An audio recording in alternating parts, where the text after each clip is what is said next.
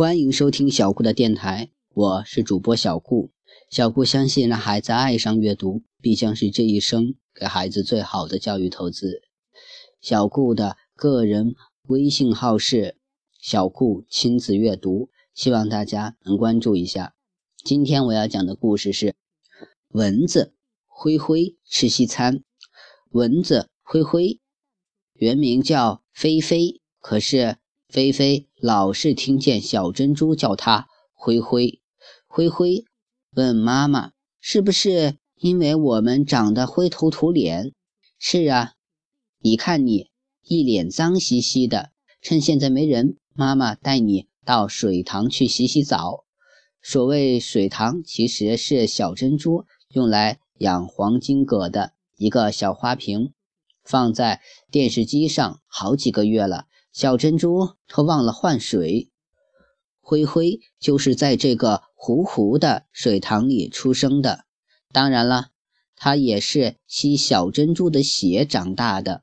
哦，说起来，小珍珠还是灰灰的奶娘呢，哈哈。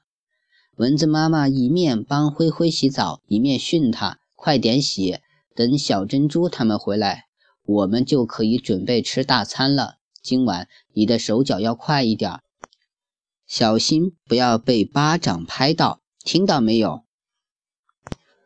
妈妈，今天我可不可以换一种口味儿？干嘛？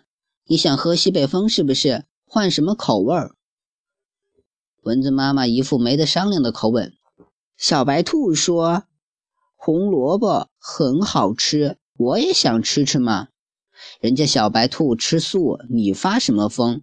你也不想想看。”蚊子最好的食物就是人类的鲜血，你连这个都不懂吗，傻孩子？好吗？好吗？那我可不可以试一试小珍珠它爸爸的血？不行，他爸爸的皮又硬又厚，你的吸管还没插进去就会折断了，懂不懂？太危险了。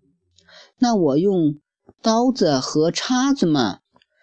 灰灰说的刀叉。是指他在茶几上捡到的几根牙签屑。他看过小珍珠用刀叉吃西餐的样子，真是棒极了。不行不行，用刀用叉的太麻烦了。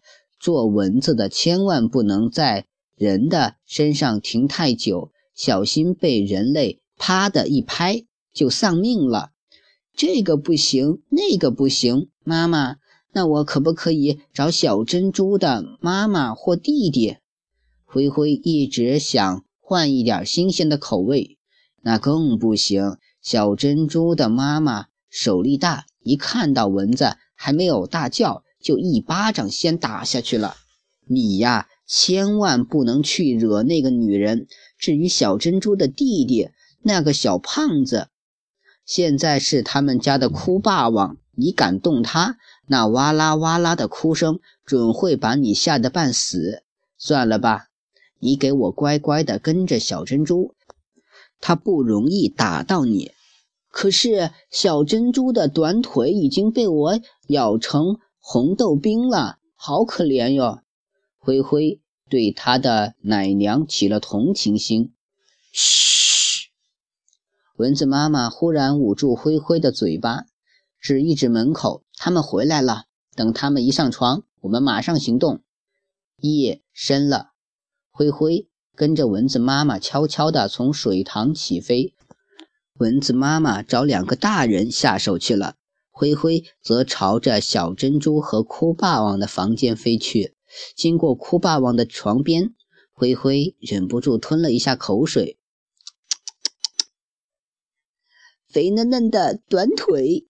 还有一股奶香味儿呢，嗯，好想咬一口哦，只一口，一口就好了。灰灰一步一步向哭霸王靠过去，在一旁的小珍珠睡得正熟，还打着呼噜。灰灰更乐了，哈哈，没有人可以阻止我吃西餐喽。灰灰有模有样的拿出准备好的刀叉，嗯，他正想学小珍珠吃西餐呢，哎，可惜文算不如人算。啪，一个小巴掌打过来，灰灰一阵晕眩，只听到小珍珠尖叫着：“妈妈，快来呀！我打到一只灰灰了。”灰灰的翅膀被奶娘打断了。他最后吐出的一句话是：“妈妈，救命啊！”小珍珠的妈妈心疼的揉着哭霸王的短腿。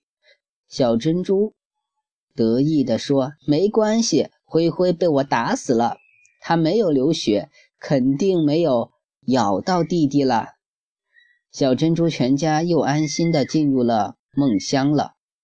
藏在水池的。蚊子妈妈悄悄地飞出来，在垃圾桶里找到了奄奄一息的灰灰。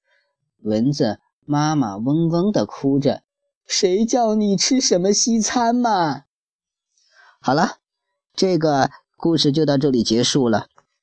也希望啊大家能喜欢小顾的电台，关注小顾的个人微信号吧，让小顾成为您的微信好友。我的个人微信号是微微格物顾摩安曼。谢谢大家的收听了。